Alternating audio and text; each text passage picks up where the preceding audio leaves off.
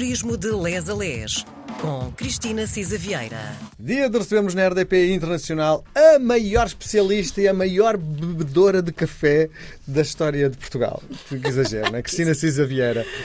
Mas bebe, não é? Café faz parte, não é? Olá a todos. Quem é que não bebe café? Só quem não pode. Sim. Eu acho Bem, que quem não gosta. Eu tenho uma olho amiga que não aberto gosta. e olho fechado, ainda a dormir, vou fazer o primeiro café do dia, não é? Eu tomo três antes do meu primeiro Começar a banho. funcionar. Sim, três, logo ali, pumba!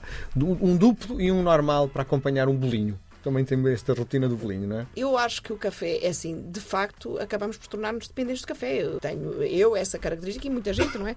Enquanto não tomamos um café de manhã, parece que hum, meio nublados e com Sim. dor de cabeça. O Sim. café, de facto, Sim. é um estimulante fundamental. Sim. E, e pronto, e já é há, muito- há muitos anos, não é? Faz parte, como dizíamos, da nossa cultura e da nossa história. Sim, isto tudo porquê? Porque nos últimos, eh, direi mesmo, últimas semanas temos andado à volta do grande roteiro, a Rota dos Cafés, eh, que é feita também, não é só em Portugal, esta rota está disponível por essa Europa fora. Foram eleitos 38 cafés que de alguma forma marcam a história da cultura e não só, a arquitetura também do nosso país. E hoje vamos focar-nos em Lisboa. E vamos provavelmente ao mais emblemático café do Chiado. Direi mais, de Lisboa. é? Exatamente, eu acho que é mesmo de Lisboa. Uma referência para os nossos ouvintes. Nós não estamos a esgotar a lista dos 38, não é? Fomos buscar alguns que nos Sim. dizem alguma E voltaremos mais à frente. Exato, e poderemos depois recuperar alguns. Há muito mais no Porto do que aqueles que já falámos, em Coimbra, eh, etc. Mas agora, neste ciclo, de facto, a brasileira eh, no Chiado é. Quem é que não sabe quem é eh, a brasileira? O que não se sabem, creio eu, é que em 1905 foi realmente inaugurada a brasileira no Chiado, no sítio onde antes era o quê? Não faço ideia. Uma camisaria. Ah, Portanto, reuse, recycle também aqui, não é? Uma forma de reciclar os sítios e, de facto, a brasileira Fernando foi Pessoa, criada. sentado, a tomar o seu café. Exatamente, já lá vamos a essa. Eh, O Fernando Pessoa tem uma história muito engraçada, aquela estátua também. Foi criada por eh, Adriano Teles, a brasileira, que era um ex-imigrante português eh, no Brasil e no Brasil casou com uma filha de um dos maiores produtores de café da região de Minas Gerais. Quando contámos a história do café, dissemos, aliás, que o Brasil continua a ser o maior produtor do mundo de café. Portanto, o Adriano Teles regressa a Portugal e inicia a venda do café. Apesar de já estarmos no início do século XX, o café não era ainda muito popularizado, eh, nem muito apreciado, sobretudo porque era amargo. E, portanto, eh, enfim, eh, este, este Adriano Teles, eh, como bom imigrante cheio de expediente, para promover a venda do café, fazia o seguinte distribuía gratuitamente uma chávena de café a quem fosse à brasileira. E foi assim a primeira ação de marketing à volta da brasileira. A decoração faustosa da brasileira fez realmente dali um espaço onde se reuniam os ilustres da época. Os advogados, os médicos, os professores, os escritores eh, e os artistas e, atenção, também os revolucionários que participaram na instauração da República, portanto, às vésperas de 1910. Depois da implantação da República e pela sua localização privilegiada, realmente a brasileira tornou-se um local dos mais concorridos eh, e foi eh, cenário de inúmeras tertúlias intelectuais, artísticas e literárias. Passaram por lá, como sabemos, Fernando Pessoa eh, e Almada Negreiros. A história que há pouco o Miguel puxava da história da, Da estátua estátua. do Fernando Pessoa, que eu acho que hoje aquilo é um dos pontos turísticos altos de facto de Lisboa, foi porque passava tanto por lá que em 1980 eh, de facto foi decidido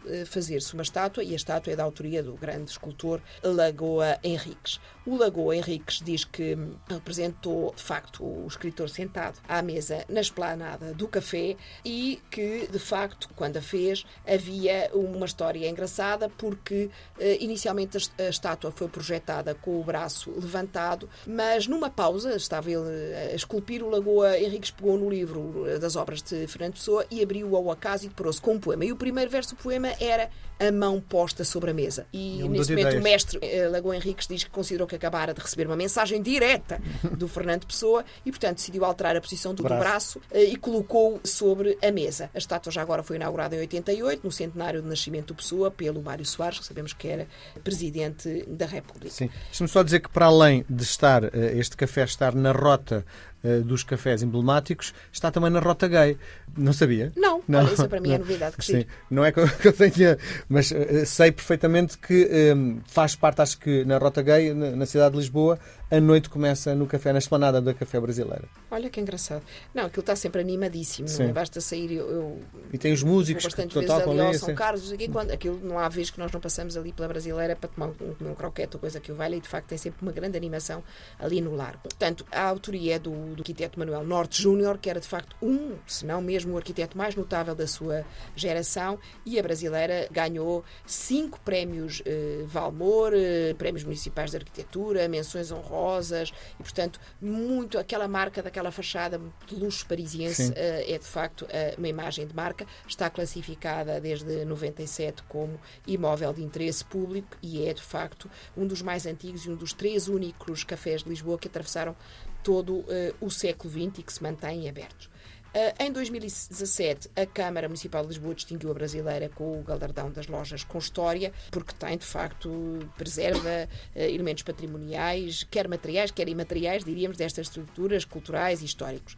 É um espaço icónico da cidade e, e é do, do grupo O Valor do Tempo desde 2020. Tem muitas histórias, a brasileira. Uma da que é extraordinária, de facto, foi em 1915, nas mesas da Brasileira do Chiado, que nasceu a revista Orfeu Orfeu. Sim. Como sabemos, que apesar de dificuldades financeiras só teve dois números, mas foi altamente marcante porque era, desde logo, a personalidade do Fernando Pessoa, do Mário de Sá Carneiro, do Almada Negreiros, do Santa Rita Pintor, eh, que foi um veículo de comunicação eh, extraordinária da vanguarda modernista eh, em Portugal e que inspirou movimentos literários subsequentes.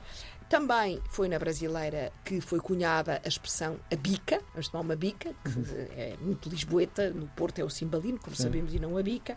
A bica, entre várias versões eh, que existem sobre o que é que significa, seria um anagrama que era beba isto com açúcar, Sim. a bica, não é? Que era para, no fundo, atenuar aquele sabor mais acre eh, do café e, portanto, eh, era, enfim, há outra versão que diz que vem do facto de o café ser servido diretamente das torneiras ou das bicas da máquina onde era feito, porque havia clientes que diziam que ele ser uh, posto numa cafeteira lhe adulterava uh, o, o sabor. Sim.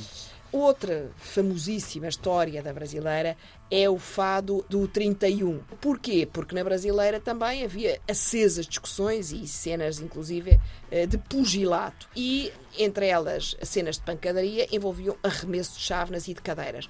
Uma delas foi protagonizada por Almada Negreiros e José de Bragança e isto uma discussão importantíssima sobre qual era a origem dos painéis expostos.